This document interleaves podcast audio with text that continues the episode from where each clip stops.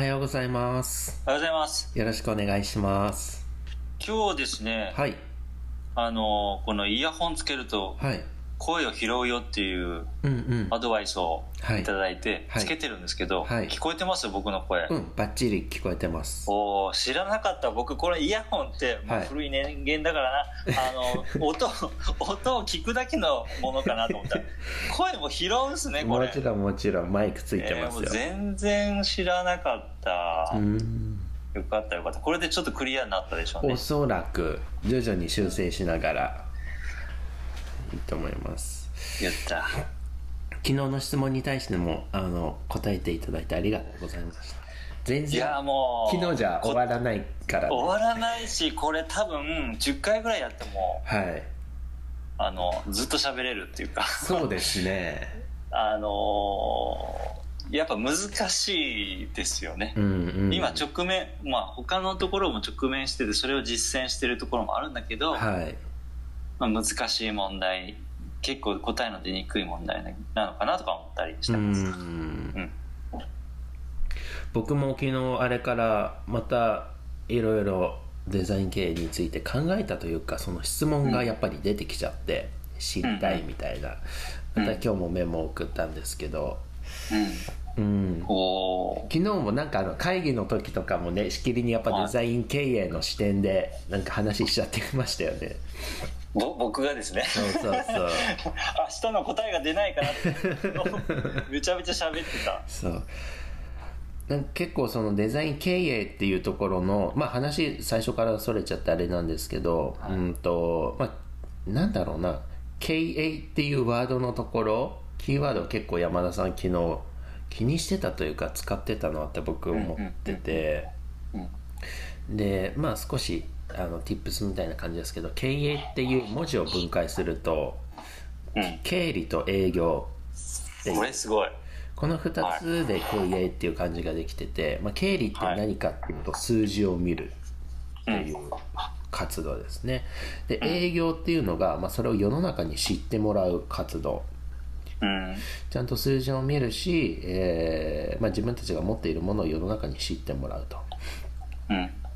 うんまあ、価値を作るとかうん商品を作るとかそういうのはもう売れるものとか喜ばれるものはもう大前提なので経営とは呼ばなくて、うん。うん、ちゃんとコントロールするよっていうところを経営というのかなと思って、うん。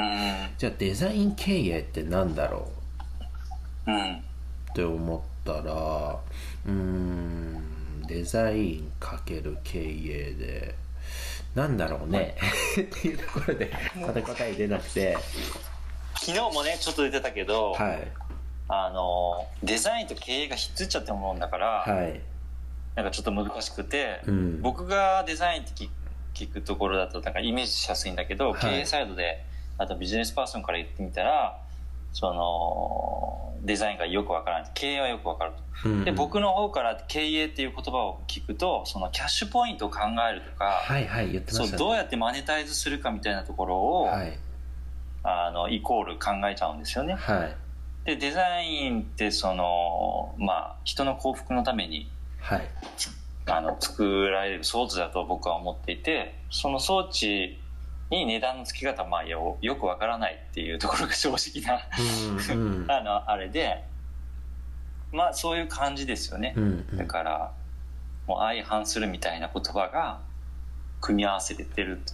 だから今言った経営とか経営が、えっと数字を見るところで A が世の中を知ってもらう活動っていうのはすごく分かりやすいうんなって。そこにデザインがどうなのっていうところ確かに疑問疑問ですよね。うんうんうんそうなんですよそうねなんですよね。昨日の話の中ではそのデザイン経営って言っても定義がいくつかもちろんあって、はい。えっとまあ、すごくこうインターネットとかで調べて載ってるのだと,、えっとプロダクトデザインとか顧客視点で、えープロダクトをデザイン使ってやっていくみたいなのをすごく大事にするよっていうのをデザイン経営って一般的に呼ばれてたりとか。でも、昨日少し話したなんか、S- そうそうそうそう。SCC でいうデザイン経営っていうのは例えばこう組織設計とか、えー人材採用とかなんかそうですね。文化づくりとかそっち系のことをデザイン系って。そうそうそう。なんかプロダクトでえ対対価をもらうっていうよりちょっとお客さんと伴走して、うんうん。その家庭のことに対してお金もらってるってういうん。とこが大きいですよね、まあその家庭の段階でこう何度かこうあのプロトタイプは提案するんですけどね。はい。ものとしてのあの納品はしてると。うん。だけどプロセスをちょっと重視してるっていうところがありますね、なんか全くまた外れかもわかんないですけど、デザイン経営っていうなんかこう手法を取り入れて、ううんん、幸福度の高い組織を作るってことは可能なんですかね？ざっくりとした質問になっちゃうんですけど。いや可能だと思いますよ。そもそもあのデザインがその人の幸せを考えてやるんで、うんまあ、それをあの社会実装して、えーいいくいかないとダメなんですけどその人の幸せっていうところに、うんまあ、どうそのうんうまく社会と結びついてはい。いて、まあ、そのその先には人の幸せっていうのを願う気持ちみたいなところがあってうん。それを考えてるもんだからあるんですよね。人の幸せっていうデザインっていうものが。だからできる。とは思うんですけど山田さんが昨日の質問に答えてくれてますね。デザイン経営をしたいと思った時どうやって人材採用すればいい？そうね。なんかデザイナー視点っていうよりもはい。田舎の兄ちゃん視点になってるんですけど、はい。あのこの田舎の現状の文化に馴染んでうん。それでいて危機感を持って仕事をしてくれる人っていうふうに答えてますね結論は。はいはい。でこの田舎の現状の文化に親しみっていう部分で言ったら、まあ、コミュニティ小さいコミュニティの良さとか知ってもらうのと、うん。昔ながらの職人気質の人とかってやっぱいっぱいいて、はい。あとあと高齢者とかそういう田舎で頑張ってる人たちうんうん。街を元気にしようとして頑張ってる人たちっていう人に対してちょっと感謝の気持ちで、まあ、接したりすることが必要だなと。うんうん。本当なんか親戚の兄ちゃんですけどあのやっぱこの前提としてちょっとリモートにはコミュニケーションの限界があるなってちょっと感じていて、まあはい。まあ、うまくいかないってクリエイティブやる段階でちょっとあの突っかかるところが結構あって、うん。でまあ、東京のイラスあの方と一緒に仕事したりとかもしてるんですけど、はい。うんこうニュアンスとか感じとかをちょっとこう感じ取ってもらえないうんうん。時はまあ正直ありますよね。うんとはとは言ってもレベル高いんですけどね。やっぱうん。中央で第一線でやってる人たちっていう。のははい。でもそういう人たちにこっちに来てもらってまあちょっとこの田舎に馴染んでもらうと。うんうん。今はですよ。もう明日明後日分かんないですけどととりあえず今はそうですね。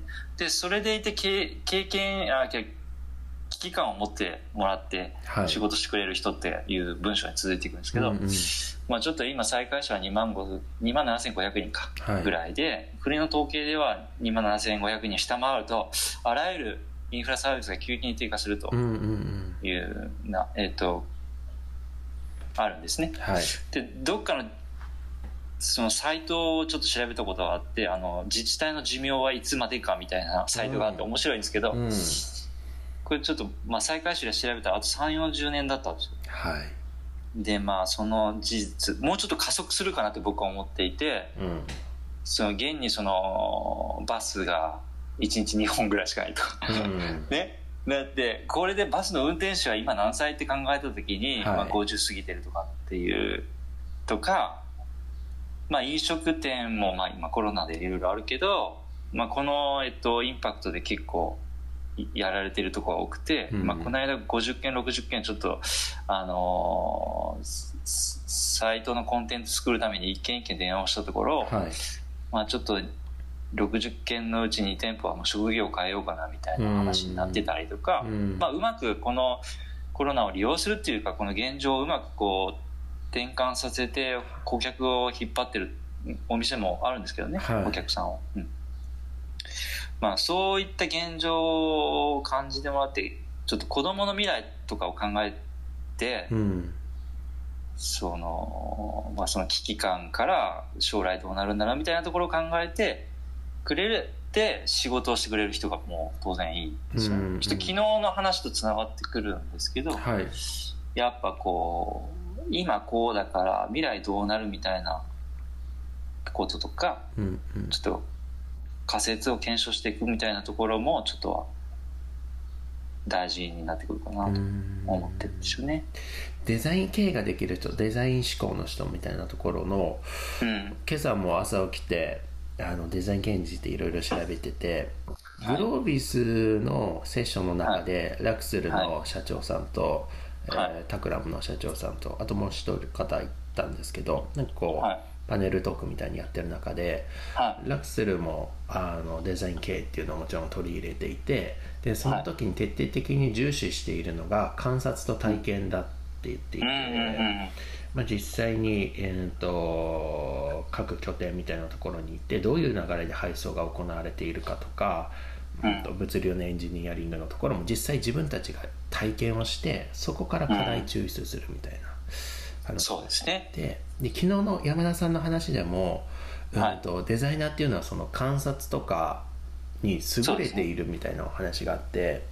はい。で彼らのその視点みたいなところをもう少し経営に引っ張ってきたら、うん、とブレイクスルーできるんじゃないかみたいなところがもしかしたらはいデザイン経営の一個のうん流れというか走りになったのかなと思っていて、うんデザイナーって何を見てるんですか？何を観察してるんだろう？もしかしたらここなのかもしれないとも今思ったのが、はい。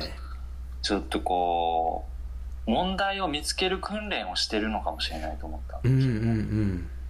あのまあちょっとこう外れるかもしれないけどデッデッサンをめちゃくちゃするんですよ。はい。さあまあ昔のあのクラシカルデザイナーって言われて僕みたいなちょっとこうデザイナーってプロダクトを作ってきた人間だとじゃあまずデッサンするんですよね、うん。でデッサンってこうあのトルソーとか書くんですけど、はい。リンゴとかバナナとかも書くんですけど、はい。生物の有機物とかも。だけどそのそそのものをどう捉えるかっていう時にもうやっぱ全部書かないんですよ。ほその例えばリンゴだったらリンゴの腐ってる部分だけを書くとかヘタだけを書くとか、まあ、トルソーだったら口だけ目だけとかっていう。自分がそのえっとどこにえ目線をやってそこを書くと、うん。えっと、全体像がつかめるかっていうはい。ところの訓練なんですよねデザイうんうん。ンだから物事を俯瞰して、えっと、一部分にちょっと焦点を当てる。だから問題を定義するっていうところなのかもしれないけど、うん。そこに点視点を当ててそこに注力していっていくっていう。だから全部書かないんですけど、うんうん。まあ、輪郭とか書かずに光と影を描いていって余白を作って一つ形を作るっていうやり方なんですけどそういうところから多分どんどんどんどんあのその問題を見つけるっていうことに適してるかわかんないけどはい。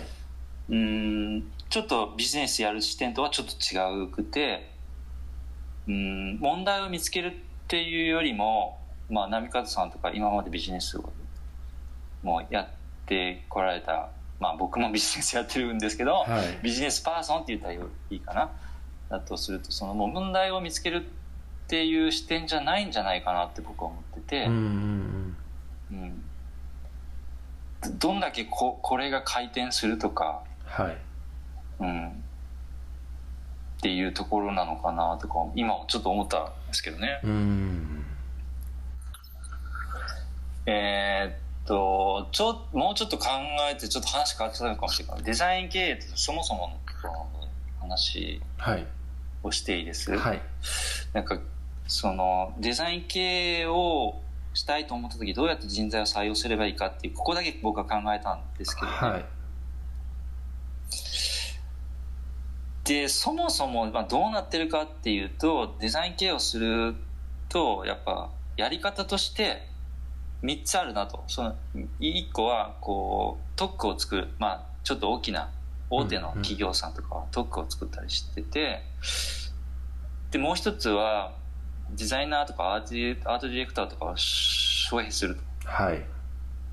でも一定の期間だけとかプロジェクトごととかも分かんないですけど、うん。それうまくいってるのかどうか分かんないですけど、そんなことやってるなっていうのを見かけていて、まあ、最後は僕なんですけどデザイナーの会社役員として入れるうん。デザイナーをですね。うん。これ3つかなと思ってちょっと最後で言うと私のことなので話しやすいんですけど、はい。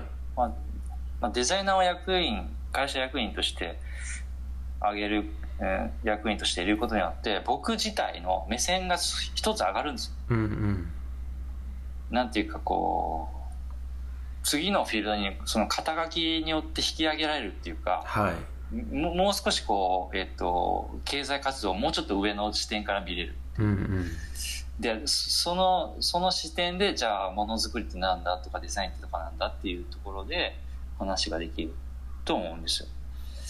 でまあちょっと現実を話すと、まあ、はい。自治体のね、1700ぐらい日本にあって5割が3万人以下っていうことを考えると、うん。もう西海市のような田舎 ばかり結構あると。はい。でそれで行くと証券がやっぱ狭くて、はい。まあ、挑戦すらできない会社がまだまだ多いんじゃないかな。うんうん。うんデザイナーを役員に入れるとかそんなことってって言ってる言え言わざるを得ない会社が当然ああるんじゃないかなと。思って、でさらになんか再開市も今抱えてるのもデザインリテラシーの問題とかもちょっとあったりするのかな、うん。まあ、昨日ちょっと話したんですけど旧来の価値観でいる経営者とかまだいるよっていう。はい。もうもうもうものもののもの消費じゃなくてこと消費になってるよっていうところを今うんちょっと注力してるっていう、まあ、ちょっと話がそれましたけど話をちょっと戻すと、はいまあ、市場を牽引してるグローバルカンパニーの転機はやっぱこう2015年ぐらいじゃなかったかなってやっぱ思ってて、マッキンゼーの話を昨日したんですけど、はい。それ以外の日本の企業も結構2015年ぐらいにぐらいにちょっと転機があったよ、うん。でまあ、その役員をデザイナはいーにするとか。でそこでやっぱこうデザイナーの役割役員になったデザイナーの役割って言ったら、まあ一個この社長の頭の中の抽象的なことを可視化するっていうことがうん。一つかなと思って。まあちょっと山田うまくいかなかったんですけど、まだちょっとそんな、あーえっと、挑戦中でもあって、うん。ちょっとそういう2年、2年間だったようなちょっと思うなと。まあそれによって事業を創出して、創出を助けるっていうか、はい波川さんの考えを具現化していくっていううん。ところもあるかなと。まあ当然あの僕サイドでの事業を作っていくってことはできるんですけど、はい。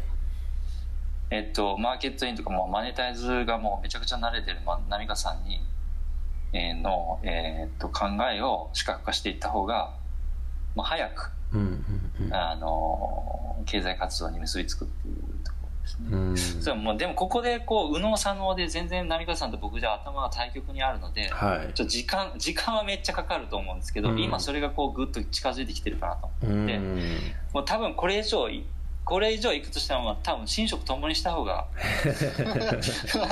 あのいいいかなとか思ったりしてるんですけど、はいはい。まあそれぐらい。でなんかそうやってなんかアジャイルを繰り返していくっていうか、うん。なんか破壊と創造を繰り返すみたいなはい。ちょっとかっこいい言葉で言うと、なんかそんなのをこう繰り返していってまあ時には一緒に問題を定義して波川さんと僕で、うんうん。なんかタスクレベルまで落とし込むみたいなところがあったらいいかなとかも思うんで思うんですけど、うんうんえっとね、まあ、身近身近で言ったらこの間何もたいなっつっても2年前ぐらいかもしれないけど、はい。波川さんのインスタの SNS のはい。なんだったっけ、えっと、クーポン。飲食店に宛てのクーポンサービスをちょっと思いついたやつ。はいはいはい。ハッシュタグだとかあったでしょ、うんうんうん。でとりあえずその時は僕が LP を作って実装させたっていう、はい。とか、まあ、アジャイルの部分で言うとですね、うんうんうんまあ、これちょっとうまくいかなかったけど、まあ、その時はですねまずタイミングを待って出せばリリースすればいいと思うんうんうですけど、んまあ、最近ではちょっとこう AI 事業とかはい。始まったですね、まあ、テックチームがあるんですけど、はい。まあ、マンスとか交通インフラの問題とかうんうん。うーん空き家とか生活利便性の領域の問題とか老齢問題とかはい。あまあ、そういうところにアプリ開発してまあ、開発の段階からデザイナーが社会実装を見据えて、えー UI か UI とか UX うんを考えていくっていうことをやってやり始めてますよね。な何の話かこうなってる どんどんどんどん喋っちゃう。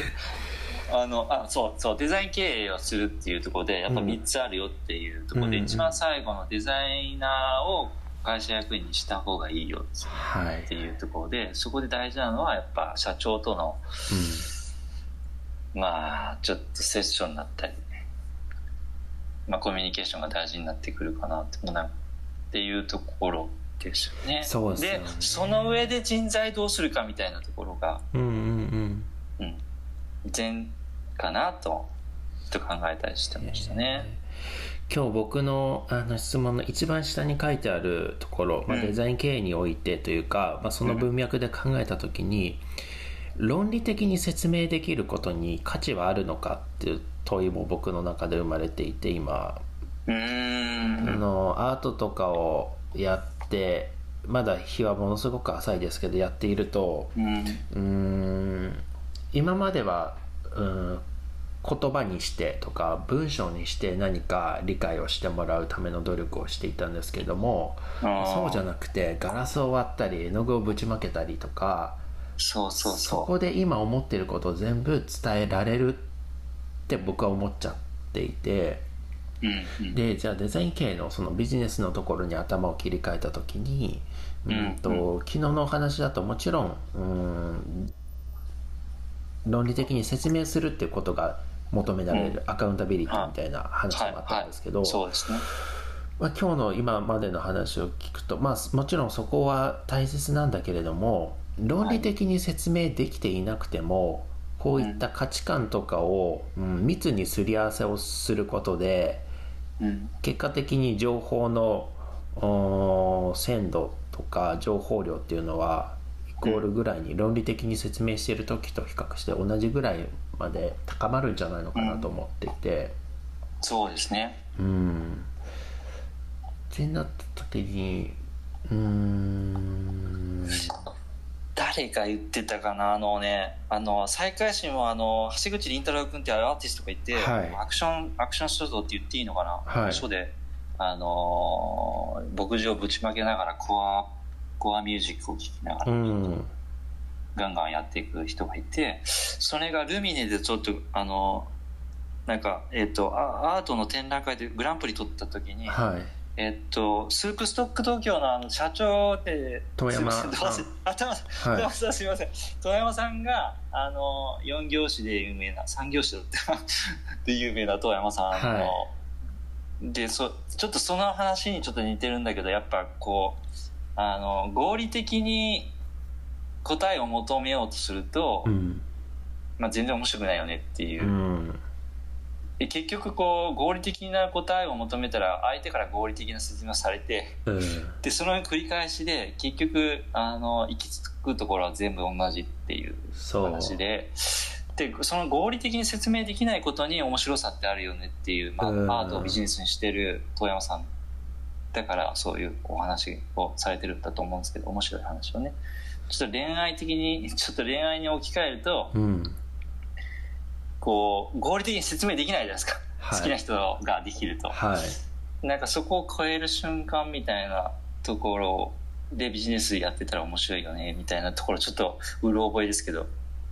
なんかそんな話を思い出したんですよね。そうなんですよ。なんかでそのえーっとその論理的に説明することの大切さっていうのはデザデザイナーとかあのクリエイティブやっていく上で絶対これからはい重要になってくると思うんですけど、まあちょこの、まあ、シニック理論っていうのが前話したじゃないですか。うんうんうん。シニック理論、まあ、い細かく説明するとオムロンの、まあ、1100 1970年かな、はい。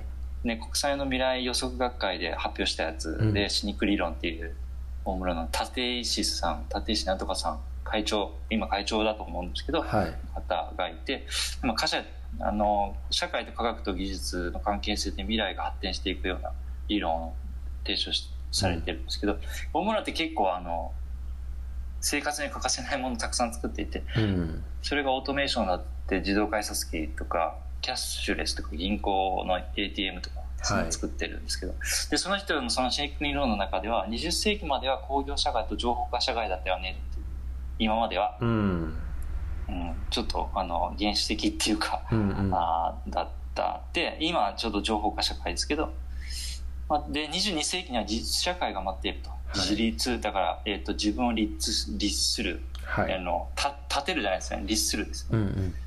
なんかこう個人と、うん、個々人が自らの価値観を持ってちょっとその価値観ある規範のある規範の中で責任を持ってそれを追求していく社会みたいなうん。まあ自立っていう言ってるんですけどそんなえっとが自立社会が22世紀に待ってると。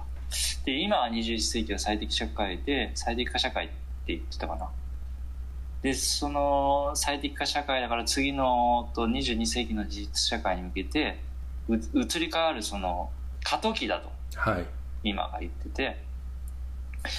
で今後どうなっていくかっていうとそのたくさんのものを買ってたくさんの人と同じように人と同じようにしていることが幸福だった時代からちょっと精神的な豊かさを求める時代にうんなってきた、うんこれどっかで話したの？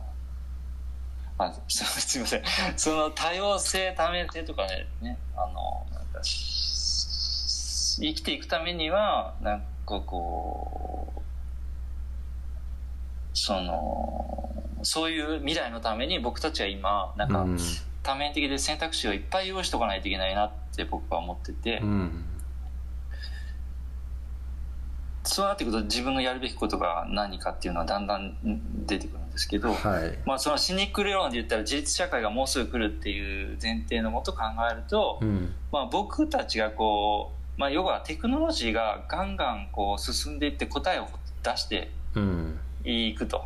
でもう2045年になったらシンギュラリティでこうどっちかというとこう AI の方がこう、うん。私たち人間の方に最適化してくれ来てくれると、なんか答えこれなんだっけって言ったらもうすぐ書いてくるみたいな。うん。だからほとんど人間が考える必要がなくなってくるっていう未来をうん。考えるとそういう土壌がもうもう未来に待ってるっていうことを考えるとわざわざこう論理的に説明することって必要じゃなくなってくるんじゃないかなっうんていうのも一つあって。うん。だまあ今は10年20年はちょっとあのデザイナーがちょっと頑張ってえっとそのす数字に負けないようなこうい今出てくる感情とか情緒の部分で、うん。えっとし社会で人間を幸せにするような、うん、ことが言えるアカウンタビリティが大事っていうところはあるんですけど、うんそういうちょっとこう自立社会が待っていることを考えるとわざわざその論理的に説明することを全然考えなくてもうん。もうガンガンやってってうん。あの、まあ、波風さんみたいなマネタイズが上手い人たちがいるので。いや僕もなんか嫌だな。嫌だ？なんかこう論理的に説明できる。もちろん誰かと一緒に何かをやるっていうシーンではすごく大事なことなんだけれども論理的に説明できてる時点ですでに過去のことだなって思ってしまっていて説明できる言葉にできちゃう時点であまりこうそのあらゆる対象に対して興味が湧かなくなってきて最近。自分がやってきたこととかを、まあけ経歴とか実績とか、まあ、それ以外の会社の業績とかはい。事業とかを説明する気が多々あるんですけどううーん。そういうことは大事だし立場上やるんだけど、なんかもっと。言葉にならないことをしたいって思ってて。もうそれ週末アートをやり始めてるからじゃないですか。そう。そこが一番言葉にならないことを表現するのが一番僕の中では言葉になってると思っていて。おおうん最言葉になっている。うん。一番伝えられている言葉以上に伝えられてるなと思ってて、はうん、結構僕そのアートで自己否定をテーマにずっと作品を作っていて。初めて聞きました。言葉で、うん、じゃあ自分が今までこういう経験をして今自分はこういう価値観だからそこを否定します。ってなんか文章で言ったところで全然響かないし、うん。うんうん。は？みたいな 感じなんだけど、はい。そうじゃなくてすごく衝動的にキャンバスにうん。絵の具をぶちまけてそこに対して割れた瓶を突き刺したりとか大きくこうバツ印を書いたりとか、うん書いてましたね。うんうんうん。そういうことの方がはい。言葉で説明するよりも僕の感情は伝わるかなって思っていて。だからその感情を表現するためにアートもやっている一方で感情を一番自分が今までは言葉にしてそれを表現してたものをもっと透明感ある伝え方があるんじゃないかと思ってどういう表現がいいんだろうと思って今作品を作ってて。ですよね。うん。そそそのえっともう全くその時はもうビジネスとか考えてないでしょ？全く考えてないですねただこう心の中でこう湧き立ってる感情みたいなところをはい。ひたすらぶつけてる感じ。うんでもすごく直感的だし自然にそういうことができるのでうん。うん。素直ですよね。そうなんですよ。頭で考えてない気がするんですよね。うん。論理的に説明する時って言葉に置き換えるから頭で考えるけどうん。アートをする時ってそこが省略されるので結構直接的な表現ができる気がしてて、うーん。ここでもすっごい面白いところで、うん。その、まあ、輪っかが3つあったとして、はい。一番左にビジネス真ん中にデザイン、うん。で右にアートとしたら、はい。それどれぐらい重なってんだろうみたいなところを考えるとすごい面白くて、うんうんで今一番遠いところに左と右でビジネスとアートってあるけどそれをつないでるのがデザインだったりするはい。なと思ってて、でもアートをやってる時はビジネスは全く考えない、うん。当然ビジネスやってる時はアートを考える人も出てきたのかなと思うんですけど、はい。ここの話ってそのあの言語化しにくいっていうか、うん。まだできてないっていうかそその論理的な説明をするもうそもそも領域じゃないじゃないですか、うん。アートが。うん。あー言語表現じゃなくてから視覚表現であの対話するところが多いのでう、んうわすごいなんか面白い話になってきましたよ。だからちょっとこれは答えは全くないんですけど今その動画クリエイターやってる人いるじゃないですか、ああはいはい。でこの間話をしててどういう感じでそのクリエイティブスタジオを持っていこうかなって僕も考えてて。はい。で今まで例えば何かこううん案件を受託をして動画撮りますとか、コンテンツを作ります。デザインでもいいんですけどやりますってなったら、例えばじゃあうん。コーヒーが商材だとしたらその豆の美味しさとか香りとか飲んでるシーンみたいのを、うん。うん、伝えるってことをまずクライアントの目的ゴールとして、えープロモーションを取ったりするわけじゃないですか。うん一番引き立つためにはこのアングルこの照明みたいな。でもそこってうーん。僕の完全な所感だとうーんクリエイティブじゃないなと思っちゃうところがあってなんか本当にクリエイティブだったらおいしコーヒー豆の美味しさとか香りとかもうすっ飛ばして、うん。うん純粋にインスピレーションを与えるための動画を撮りますって振り切って作ってみるとか印象だけとか。うん。そのなんだろうね。紙の資料に起こした時に説明できない世界観でうん何かを作ることがクリエイターかなと思っていて。そのコーヒー豆の香りとか香うーん苦さとかってパワーポイントで多分クライアントに説明できちゃうと思うんですよね。資料に落として。うんうんこういうまあ今までのね。そうそう感情がとか。でもそうじゃなくて、うん。その時感じたカメラマンが感じたデザイナーが感じたものもインスピレーションだけに絞ってひん。たすらその人が表現しちゃうことが一番世の中に刺さるうーん表現の仕方なのかなって思ったり。うんでもこれってどうやってお金取るかなとか。いや確かに。だからアートみたいなそっちに振り切った今の考え方あインスピレーションだけでいくみたいなことをやると、対極にあるビジネスどうやってお金稼ごうかっていうところはすごく不安になるというか。うんそうそうそうそう。でなんでいやだけどねもうそこあちょっとあの話するかもしれないけど、はい。その最初に、えっと、役になったデザイナーの良さっていうか、今時代の良さっていうところがあって、うん。例えばちょっと昔だとあのデザイナーはキラキラ表現をしたいキラキラした表現をしたいんですよ、はい。そういう時にあの会社を出ると何外に出てんのっていう話になってきてはあ。僕としてはあのそのキラキラを表現したいから宝石を見に行ったりはあはちょっと海の夕方のキラキラしてるところ12時間ぼーっと眺めたりしたいしたいんですよ。あはい。だけど、うん、うちのリソース使って何してんのって外で。リソースっていうのは人なんです。僕うんうんのあの、企画室のスタッフとかはい。を連れ出して外行ってると何してんのっていう話になったりとかして、うん。まあ、そういうのが全然なくなってうん。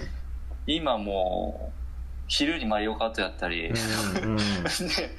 でいきなり3時半から「マトリックス」見るとかっていう話になってきて、ちょっと全然変わってきたきてで表現がちょっとひ幅が広くなってきたように思うんですよ、だからそのその今言ったキラキラの表現が、うんうん。その動かないことでしでこのただの一クラキラキラがうん。外に出て海を眺めて宝石を見ることで7のキラキラの表現ができたみたいなところがうん。あって、うん。まあ、これは実感してるんですけどそういう時代がめちゃくちゃ良くなってきたのと、うん。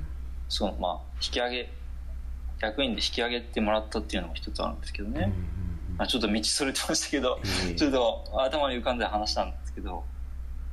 でこれって今サラリーマンやってるまあちょっとどっかの大臣のデザイナーはなかなかできないところで、うーん。それ自自由に解放できる、まあ、時代にもなったし、えーまあ、それじゃないとデザイナーの良さって出てこないっていうのをだんだんこう社会が理解し始めたっていううかんですね。そうね。なんか、うん。まあもちろん立場にもよりなんでしょうけど何かアイディア企画を考えるって言ってずっとオフィスの中にこもってても、うん。うん、発想って降りてこないしオフィスの中で缶詰の8時間よりは、お散歩の30分の方がもしかしたら 効果的な気もするしうん。でもそれって僕がそのさ冒頭で言ったデザイン経営で幸福度の高い組織を作るにはみたいな問いにもかかってきて多分そのなんだろう仕事のスタイルとかをうん。デザイン経営に組み込んでうん。いや座るだまあ本当シンプルな言い方をすると座るだけじゃないよ仕事はみたいな。うんうんうんマリオカートするのもお仕事だし映画見るのもお仕事だし、うん。ドライブもお仕事だしみたいなところのカルチャーまでひっくるめたうん。会社経営ができるっていうのはなんかもう理想だ。理想だしうん。どんどんクリエイティブなもの出てくるでしょうね。ね。それが例えばあの対象は何でもいいと思うんですよね。アイデアの発想法っていうジャンルに絞って、うん。例えば再開クリエイティブカンパニーうちの会社だとアイデアを高めるために海で会議をしますとか、うん。うん。みんなでウォーキングをしますとかうん。なんかそういったことの、お効果検証ができたとすればそれをうん。一個のうん。商材にして他にコンサルティングみたいな感じでノウハウとして売れるんだなと。確かに。あ昨日言ってたねそういえば。そううちの会社の文化をちょっとこもう見せ方っていうか、はい。パッケージっていうか、まあその文化をはい。ちょっとパッケージしちゃうみたいなところははい。面白いかもって言ったのはそれ、うん。それですね。うん